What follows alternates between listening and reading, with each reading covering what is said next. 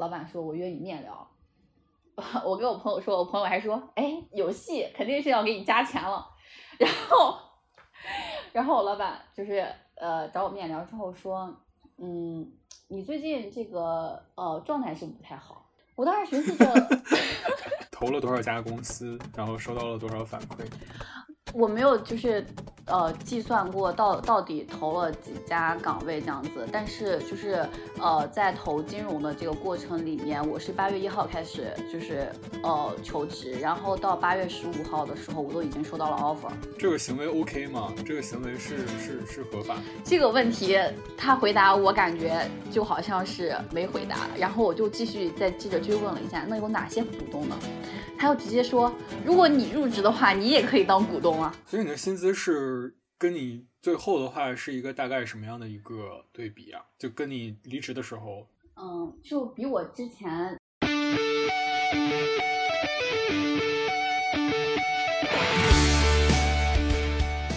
欢迎来到宇宙兄弟 Universe Bro，我是七夕，我是维维。哎，一个熟悉的声音再次出现了。我也是没有想到这么快就迎来了这位嘉宾的返场。本来以为呃我讲的内容都会有点争议吧，但是看到评论区大家夸我的还是蛮多的，发现播客的听众质量确实很高。这一期节目很特殊，是我之前到现在所有的播客制作当中唯一一期没有参与策划，嗯，然后直接就开始，就是这一期完全是由有着。奇妙的职场经历的嘉宾为的一个想法，对，就是有一天突然跟我说，觉得哎，关于他最近的一些面试的经历，还有很多想要吐槽的点，然后觉得很值得一聊。呃，一回生两回熟嘛，所以我们就打算约这个时间好好聊一聊。所以你第一个要吐槽的是 Live House 兼职这段吗？对，去 Live House 的时候是五一的时候，因为刚好我们我住的这个地方附近开了一家新开了一家 Live House，然后上班也很近，我又直接投简历去应聘这个兼职了。然后当时对这个事情的想象，就是因为我自己在音乐里面获得了很多，然后我觉得这个事情，呃，能带给大家去有一个精神栖息地，我觉得是一个非常有意义的事情，呃，那我就想去尝试一下这方面，我是不是能够去获得我自己的这个内心的平衡。然后结果去了之后发现说，所以你先别去，我们先说一下怎么去的，这个岗位的这个这个 description 是什么呀？哎，它就是一个呃非常简单的一个现场执行的一个兼职，就是在门口检检票啊，然后呃现场有什么突发情况协助一下啊，就是呃门槛基本上没有，就是只要你是一个心智健全，然后比较喜欢现场音乐，呃对，因为如果是一个正职的时候，担心我自己也不是很确定这件事情。然后它是一个什么什么需求呀？比如说。工作时间呀，或者是一个什么样的待遇？哦，它是一个兼职，就是它只是在有演出的时候，你你过去就可以了。所以在这个呃正式的运营，你是参与不到的。然后呃，在这个工作时间，基本上就是演出开始前的两个小时到演出结束，所以中间差不多也跟嗯。正常的工作可能就八个小时或者七个小时，有的时候短一点五个小时这样子的一个过程。它是在演出开始前两个小时，你就必须在现场嘛，你就已经开始要筹备检票啊，然后去呃呃对一下今天的整个现场的关键事项，然后呃我们的那个执行负责人会跟大家讲一下需要注意什么，然后拿到这个票本身，就是要在演出提前开始之前去检票嘛。呃，然后因为那家店也是新开，所以需要提前到，就是很多可能现场突发的事情也是需要去去协支援协助，然后再加上可能有些媒体就是新开它有媒体票啊，然后一些呃比较关键的这种嗯人物就是重要的人物，他也是单独去做的，所以可能。不太像一个简单的演出，只需要捡观众就可以。它里面还有一些比较开业相关的一些宣传和这个人的接待也是包含在里面的。就是一个比较救火式的，或者是有点打杂性质的这样的一个兼职，就是围绕着这个演出各个部分的。是的，你总结的非常好。你这个是一个什么样的一个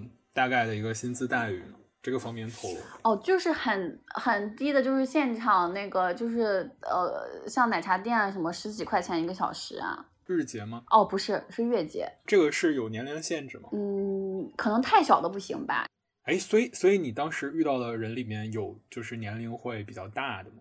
嗯，年龄稍微大一点的，他可能都已经是主理人了，或者是呃这个主管性质的。嗯，然后在年纪小的，就是现场执行的，就是没有太多呃，就是像我这样可能已经二十多岁了，然后嗯去做现场执行的这样子的。呃，人，所以我可能当时也是我很难在这个工作里面去适应的一个原因，就是没有什么太类似的人。然后小朋友的快乐，我现在可能作为一个二十多岁的，呃，毕业几年的人去看这个小朋友的快乐很简单，他们又会在现场玩一些什么，呃，你画我猜，以及就是呃猜谜语这样子的非常简单快乐的游戏，我很想参与进来。他们是结伴一起去的吗？他们是就是去之前就认识吗？还是哦，不是，就是现场认识的。然后还有他们聊一些学校的事情，就是我可能也有点插不上话，就是还挺嗯孤独的，因为其实那个工作没有太多很忙碌的时时间，就是其实就是自己呃去。呃，检完票之后，你就可以自由活动了。然后只要大家就是需要你的时候能找到你就可以。所以它处于在一个待命的这个阶段。然后你就可以去观察不同的这个人什么之类的。然后因为当时该刚刚开业，我还认识了我们那个商场的一个还还挺有名的运营团队的运营，就问他说怎么去跟这些呃不同的品牌人去沟通去交流，然后让他们入驻到这个商场里面，呃，怎么去运营。然后他给我科普了一下这个商商场请呃有调性的主理人入驻以及怎么运营的这个过程，嗯，所以就是在整个的这个 live house 兼职里面，我可能主要助力致力于认识一些可能之前没有认识过的人，然后去呃跟这个不同业态的人去打交道，说他们这个业态是怎么去。呃，运行的以及他们的盈利模式是什么？那你是抱着什么样的预期去的呢？嗯，我觉得它来自于我可能只是想去呃了解一下。没有说非常笃定我就要去参与这行，而是说我喜欢音乐，因为找就是找工作的那个点是在于说能不能从自己喜欢的事情去出发，能找到一些相关事情的去做。然后呢，我喜欢音乐，但是我不知道跟它相关的事情是什么，然后我并没有创造音乐的这个才能。那我去了解一下它周边的这个岗位以及整个的运作模式是什么，然后再去判进一步判断说要不要再去做这个行业。这个就很像之前就是可能。小很小的时候喜欢综艺、喜欢追星的一些小孩儿，然后他进入到这个娱乐行业。嗯，是这样，你可以简单理解为这个，就是呃，然后我去了之后发现，哎，这个东西跟我不合适。然后接下来重点要吐槽的。就是部分来了，前面是一个非常小的一个点，我觉得最神奇的这个点就是说我去了这个金融行业。你可以先介绍一下你就是接触的和切入的这个金融行业具体是什么呢？金融行业它是分一级市场和二级市场的，然后一级市场就是在这个天使轮、种子轮这这个部分，就是可能刚刚在呃开始创业的这些人，然后呃找这个基金，大家嗯不要听过的这个呃真格啊。然后这些呃比较有名的大基金去投这个非常前面的，然后另外一个是二级市场，二级市场就是上上上市之后，那就是去进行股票的分析啊，这个企业的分析啊，有些研究员，然后基金经理这样子的一个呃角色，就是二级市场整个的专业要求都非常高，而且对背景要求就是都很高，然后它主要面就是做的事情，呃，去研究的是上市的这些企业的部分，然后以及一些资金的这些东西，然后它里面。其实也分很多不同的这个种类，但是因为它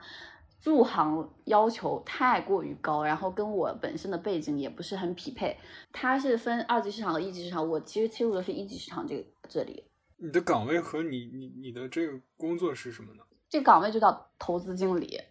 嗯，就是这个岗位有点像呃一个企一个这个创业的企业和这个基金中间，它有一个链接。的过程，所以他的主要工作内容就是找项目，然后跟创始人聊，然后去看这个行业的怎么怎么样，然后他在这个行业里面有没有壁垒什么，就他值不值得投，判断完哈完了之后，OK 再回来就是跟基金去汇报，整个有个投委会，然后去决策说这个要不要投。但是你你之前的你的专业和你的职业履历好像都不是很对口呀。对，就是而且在这个其实在我整个找工作的呃经历里面，就是我在去投一级市场这样的岗位的时候，其实反而接受到的面试和反馈都是最多的。准入门槛应该是蛮高的呀，这个反馈跟我想的不一样。嗯，就我感觉我的决策逻辑是完全不看沉没成本的，就是我就是往前看，我想做什么事情，然后我需要准备什么。就是在投简历之前，我也是把整个这个金融行业到底有什么岗位，每个岗位细分是什么，都完全了解了一遍。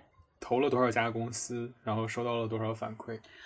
我没有，就是。呃，计算过到到底投了几家岗位这样子，但是就是呃，在投金融的这个过程里面，我是八月一号开始就是呃求职，然后到八月十五号的时候，我都已经收到了 offer。就是我们先聊一下这个，你用了什么样的一些这个途径，然后去寻找这个招聘机会？就是其实是两个途径，一个就是我在 Boss 上就改了自己简历去刷，然后第二个就是因为我之前不是搜呃搜集了一些信息，然后对一些基金有一个大概的认知和了解，然后就是专门去找这些基金去定向投。基金本身就是也是需要创始人去找到他们嘛。所以他们其实就是会有联系的渠道和联系的方式，他们整个基金的简介。我还有哦，这是一个新思路，找这个具体做事儿的人。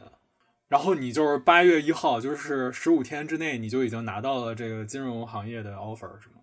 嗯，对，是的。嗯，然后我要就是讲一下，说我还觉得挺神奇的，因为其实我后面找工作。因为我后面找工作没有金融这么顺利，我后面找工作还就是打击打击累累，就就是觉得我自己是不是之前的这个履历非常有问题，就是所以我后面发现说一级市场找人，要不就是找自己有创有有过创业经历的，然后去做这个投资人，要不就是就是学历非常好，然后去找去做投资人，还有就是一些从四呃就是四大然后咨询公司转过来去做投资人，所以我觉得我的那个经历的那个匹配点刚好是匹配到了自己有过创业经历这一段。呃，包括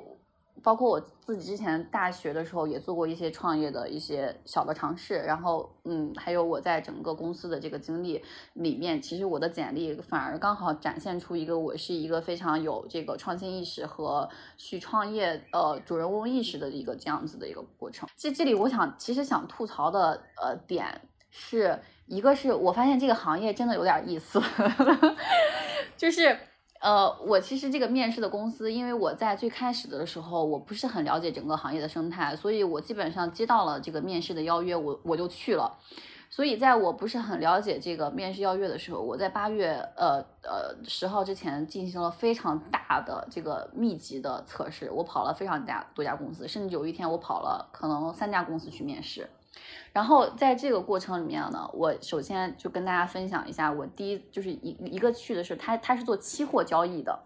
就是这个时候我发现这个公司招聘的一个小技巧，就是你在上面写着投资经理，然后这个人就会来面试，结果去到那儿发现说，哎，根本不是这么回事儿，他可能做的是实质性的工作是另外一码事儿。我去了这个期货投资的这个去之后呢，跟他们聊，他们整个运作模式是什么呢？嗯，就是。你会在小红书、抖音或者是一些社交媒体上去刷一些关于投资的这个东西，然后这个期货是跟股市相对应的一个交易研究所，呃，所以他们就会以股市的这个炒股的人是很多的，他们以股市的这个分析的这个分析师去把你吸引过来，他们会建立这个。呃，建一个微信群，或者是呃，去有一个专门讲股市的这个老师，这个专家的这个角色，去跟你产生一个链接。这个时候，他们就会有你的这个嗯联系方式。呃，这个股市讲一讲，发现说，哎呀，股市怎么都赚不到钱呀？然后这个股市不好做啊，现在就逐渐的把你引到这个期货的市场。然后这个时候，这个这些呃期货公司的呃这个交易员，他就会。拿到你的信息去跟你沟通，这个期货是怎么怎么样子的，然后让你他在他们这里开户，他们赚的就是你在这里开户，然后他们有合作的这个开户的呃这个机构，然后他们会赚取中间的这个手续费，所以这里也是提醒大家的一个点，就是你在开户的这个过程里面，你收取的手续费，不同的渠道手续费是不一样的，所以。可以想办法找到那个最低手续费的渠道，当然大家都声称自己是最低的。所以他在招聘的时候，他说的是投资经理什么之类的，然后你去跟他聊，他其实就是一个销售。但我刚才听你那个过程好复杂呀，你把一个人聚到一个群里面，然后还有人上课，这个步骤都已经不是一件容易的事情了，然后这个居然是下一个局前面的一个伏笔。这天啊，好周折呀！所以你想，这个用户培养的链路，就代表了他们在中间应该能赚赚到不少钱。就是你一旦在这里开了户，你在这里的每笔交易，他都要收呃收取手续费。呃，可能单个的人他是非常有耐心的，但他们我理解他们其实是一个用户运营的漏斗，就是在他们这里，因为它是直播间的形式嘛，那你这个直播间或者怎么样，它是有会有很多人去进来的，然后再往下漏，最后漏漏到开户那里。我是这么理解的，这个行为 OK 吗？这个行为是是是合法的？我我不太确定合不合法，听起来隐隐 隐隐的感觉好像不太对呀。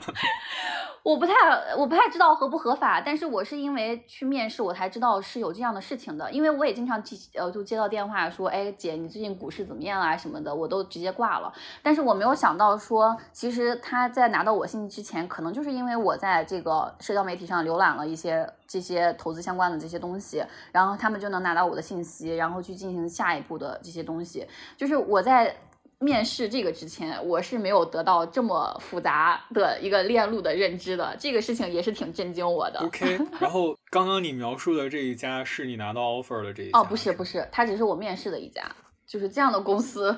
呃，就是挺搞笑的，就是我我还跟他讲说，他后面呃跟他聊完之后，他还后面问我说，哎，你什么时候能来上班啊什么之类，我们都对你印象挺不错的。我说我我就我给他回复说，我还是这不是 offer 吗？这不已经哦，那你如果这也算的话，那你可以算一个 offer。我就是我没有把这个算成 offer，就是然后我就跟他讲说，我想去做一级市场，然后他说，哦，那你还是想去做股票那块是吧？就是我 我我我会觉得原来这个其实这一行的这个从业素质还是很参差的。金融是一个非常广阔的领就是我们以前对这个金融认知的精英还是有点片面了。就是一级市场它其实是在未公开发行上市之前的那些就那个步骤。然后我跟他讲说我去一级市场，他竟然说哦，那你想去股市是吧？就就是他其实基基础的这个金融常识他也是没有的，但是他仍然能在做这个。呃，去给你打电话，让你去开户的这个过程中赚很多很多的钱。明白，就是感觉在一些违法的边缘，或者是已经触碰了 这个这个红线啊。我听起来这个事儿肯定有问题，听出了很多觉得嗯，这个今日说法里面的这个味道，是吧？就是这个。这个经历挺神奇的，然后第二个呢，就是也挺搞笑的，呃，我问，就是我去面试他这家的公司是在一个写字楼里，然后这个写字楼楼里面就是呃，都是一群小年轻，然后在这个办公室里面抽烟。我当时站在那个门口的时候，我就感觉好像事情有点不太对劲，因为就是大家这个工作电脑啊什么都没有，也没有正式的工位，就是一个大的会议室，里面有几张桌子这样，然后老板有一个单独的这个。呃，办公室，然后我又进去老板的这个办公室去面试，但是当时的整个环境都是男的，然后再加上一股烟味儿，我其实心里多少有点忐忑和害怕，你知道你知道吗？呃，然后我进去之后，我就问那个老板，说咱们这个公司的主要业务是干啥呀？然后他就说我们公司主要业务就包含两块，一个是我们去炒外汇，呃，就是。嗯，这个在国内去炒外汇，后面我查了一下，这个东西也是些微的有点在这个违法的边缘，嗯，跳跃，就是去利用一些政子，就是呃货币之间的这个汇率差去赚钱。然后另外一方面就是去给别人培训，说怎么去做这个事情。然后我又进一步问说，那我们这个呃公司的。钱是哪来的？那你要炒外汇，你肯定要本金炒嘛。然后他就说股东这个问题，他回答我感觉就好像是没回答。然后我就继续再接着追问了一下，那有哪些股东呢？他又直接说，如果你入职的话，你也可以当股东啊。就是行吧，可以可以，这个已经。嗯，哦，就是，然后让你去寻找更多的股东是吗？我我我我不太清楚，但是好像有那么点味儿了。嗯，然后就是我们后面他说他自己以前是当老师的，然后后面转行到这个前面这两个确定是金融，不是金融诈骗。对，就是，然后他还讲了他这个自己的自自传吧，就相当于说他怎么从一个老师，然后逐渐的去从事到这个行业里面，就整个过程都非常的扯。然后看了一部港剧叫《大时代》，你说。对，然后我出来之后，他们那个 HR 还 对，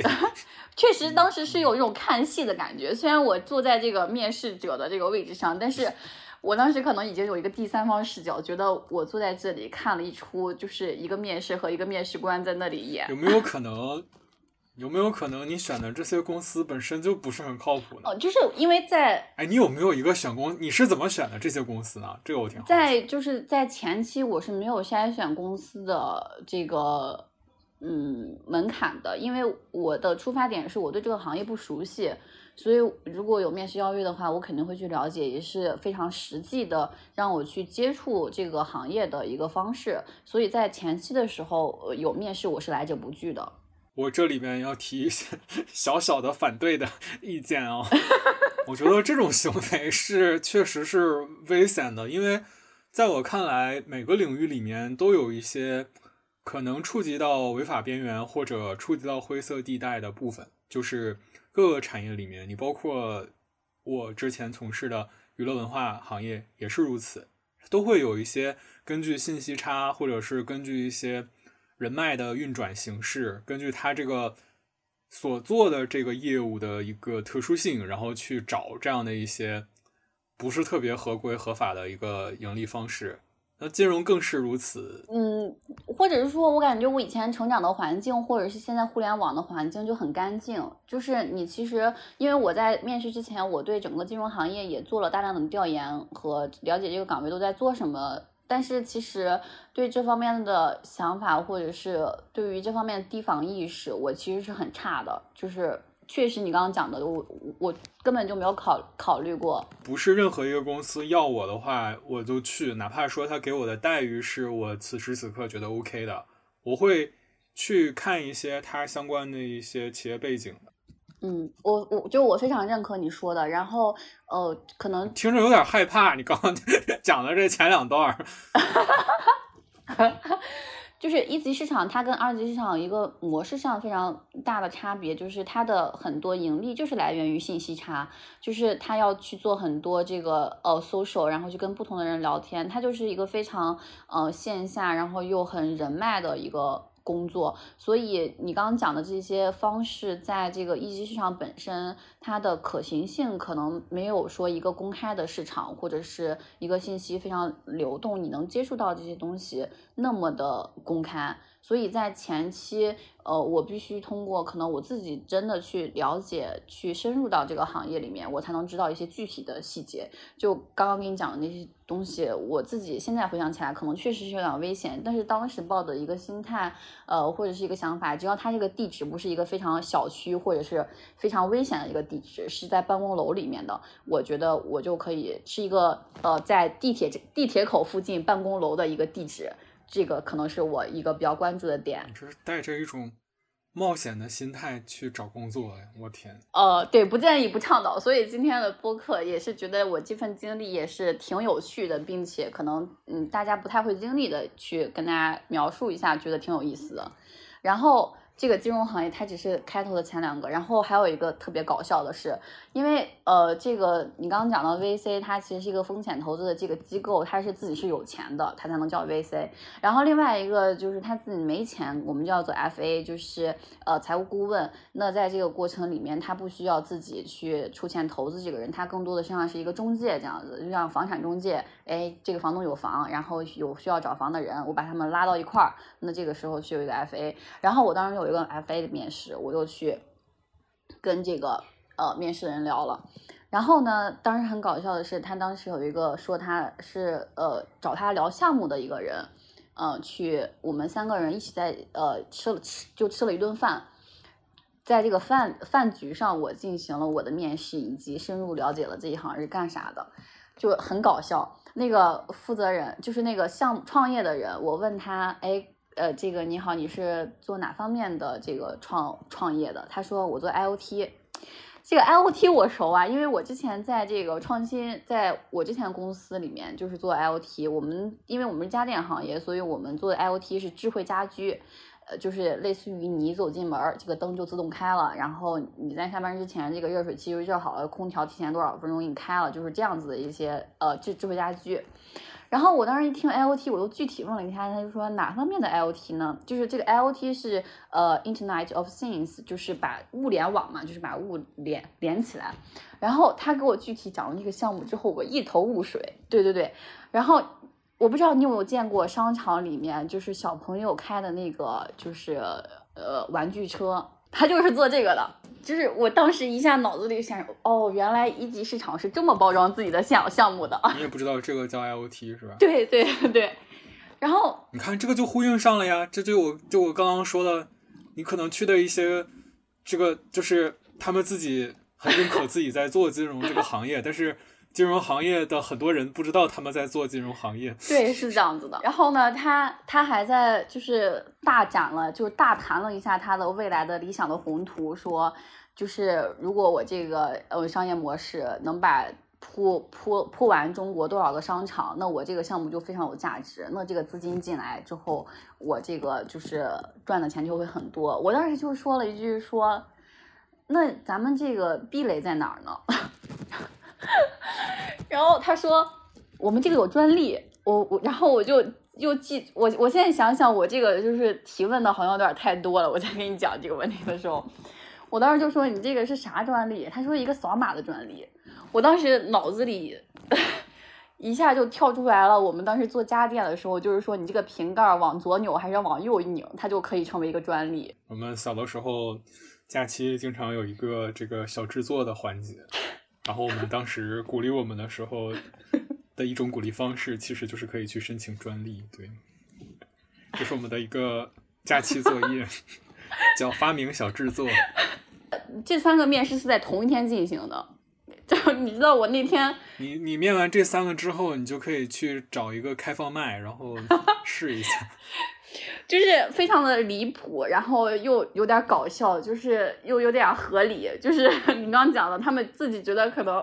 我现在有点后悔了，我觉得我这个应该跟你对一下之后再聊就好了。嗯，你继续说。嗯，然后就是经历了这三个之后，就开始筛选到一些可能真正的这个呃做投资这方面的东西了，因为。每个行业它都有自己的榜单嘛，我就在那个榜单里面去找一些我自己可能匹配的，然后当时投了一家还是这个中国前五十的一个榜单，嗯，一个一个一个基金，就很顺利的，就是通过了这个一面，然后这个一面我当时就感觉到说这个行业好像跟普通的这个面试不太一样，就是一般来说我们面试不太会问别人家里的这个情况。嗯，然后再进行这个又要让你当股东，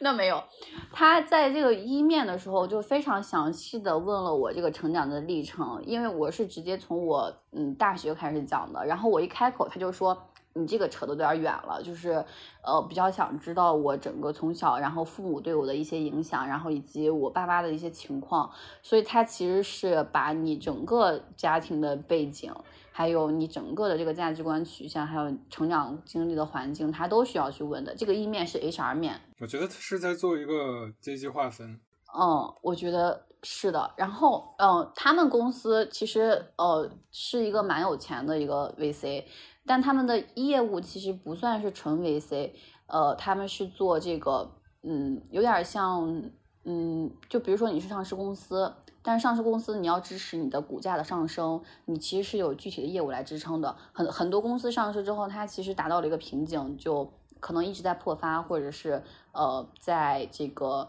嗯股就股价的下下跌。然后这个 VC 其实做的事情是把一些呃在前期可能在种子轮，或者是甚至在呃往前一点到 A 轮、B 轮的一些公司，去让这些上市企业去收购，然后来完成整个的。嗯，资产的重组去支撑它股价进一步上涨。那其实我之前在的这个集团，它整个成长路径也有点像，因为嗯，可能最开始的时候只做一个品类，然后后面就拖拖拖拖拖，所有的品类都有了，通过收购兼并这样的方式。所以它其实在这个嗯产业里面，它不算是一个纯纯的一个 VC，就是纯纯的投这个天子天天使种种子轮，它一定上有点这个资源配置的这个情况。然后到二面的时候，就是这个创这个他们的那个业务线的负责人是来广州跟我面的，就他们这个 base 是在杭州，呃，然后来了广州跟我面了之后，嗯，去直接让我去，呃呃，到三面是去杭州去面的，然后是嗯不包，呃，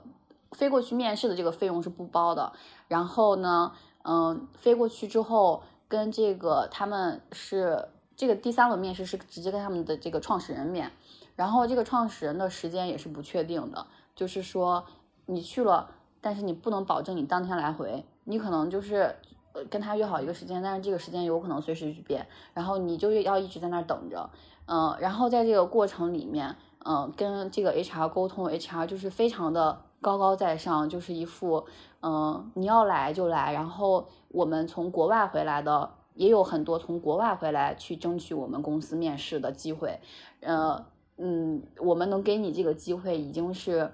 呃，非常怎么就是非常宝贵的了。然后你就是要去这样子去配合去创创始人的时间，然后嗯，也是在这个过程里面，我我当时会有点觉得自己完全被被拿捏，然后被。嗯，掌控的那种非常被操控了非常不舒服的感觉。我这个人感觉自我意识还是很强的，就是这样的情况让我就是非常的不舒服。然后我跟他，我我把去的机机票都买好了，就是在订回来的机票的时候，这个 HR 的态度完全就是嗯改变，并且非常的高高在上跟我沟通的时候，然后跟跟业务线负责人沟通的时候，业务线负责人也并不觉得它是一个问题。但是我之前其实跟我们公司的总裁们相处的时候，大家都是非常守时，并且，呃，就是能尽量去保证这个固定的时间。然后，但是可能也是因为行业的特殊性或者怎么样的时候，我很难去接受说去一个公司工作，然后你其实是一个非常，呃，被动不不受这个尊重的。当然，我知道这是一个非常。大的现实的困境，或者是很多人的工作状态就是这样的，但是我当时就很难过自己心里这一关。然后我买了这个机票之后，哦，可能熬夜到当天的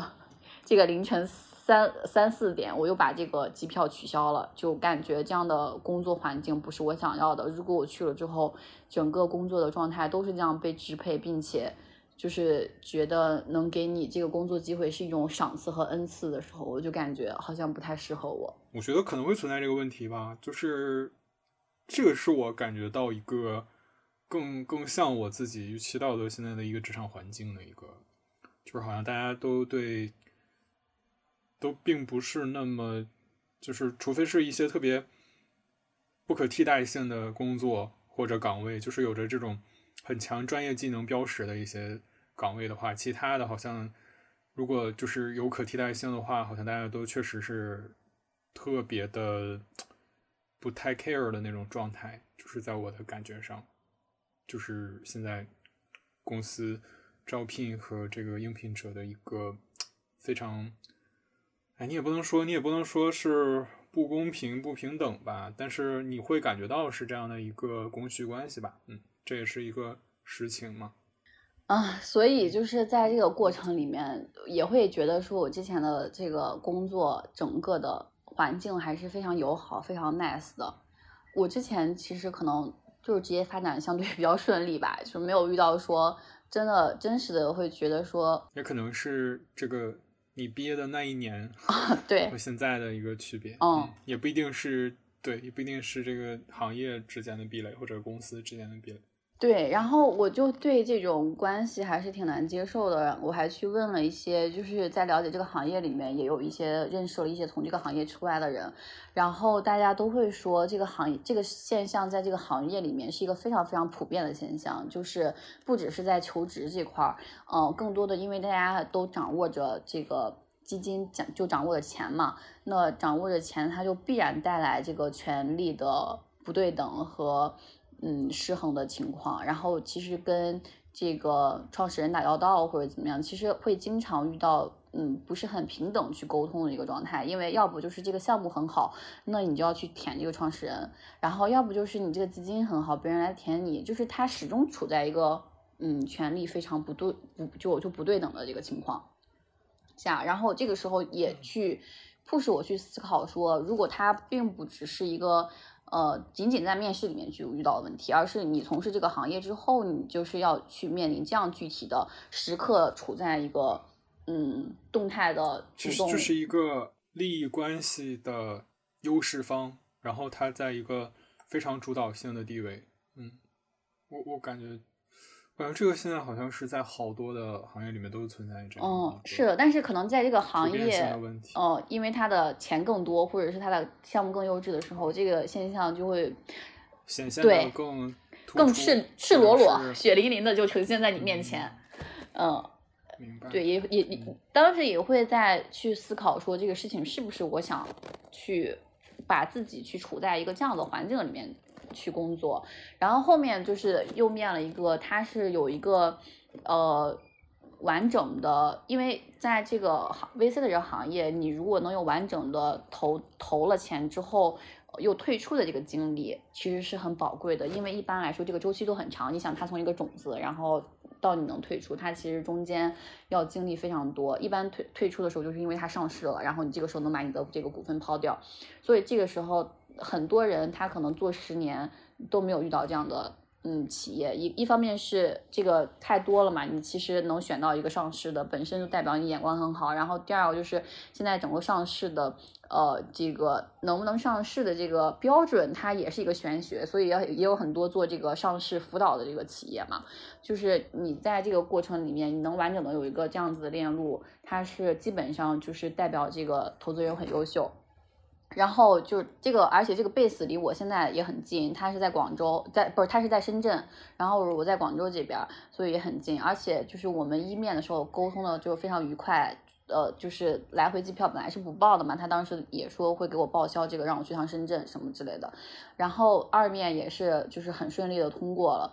呃，嗯，他还挺看好我整个的成长性的，但是就是会觉得，嗯，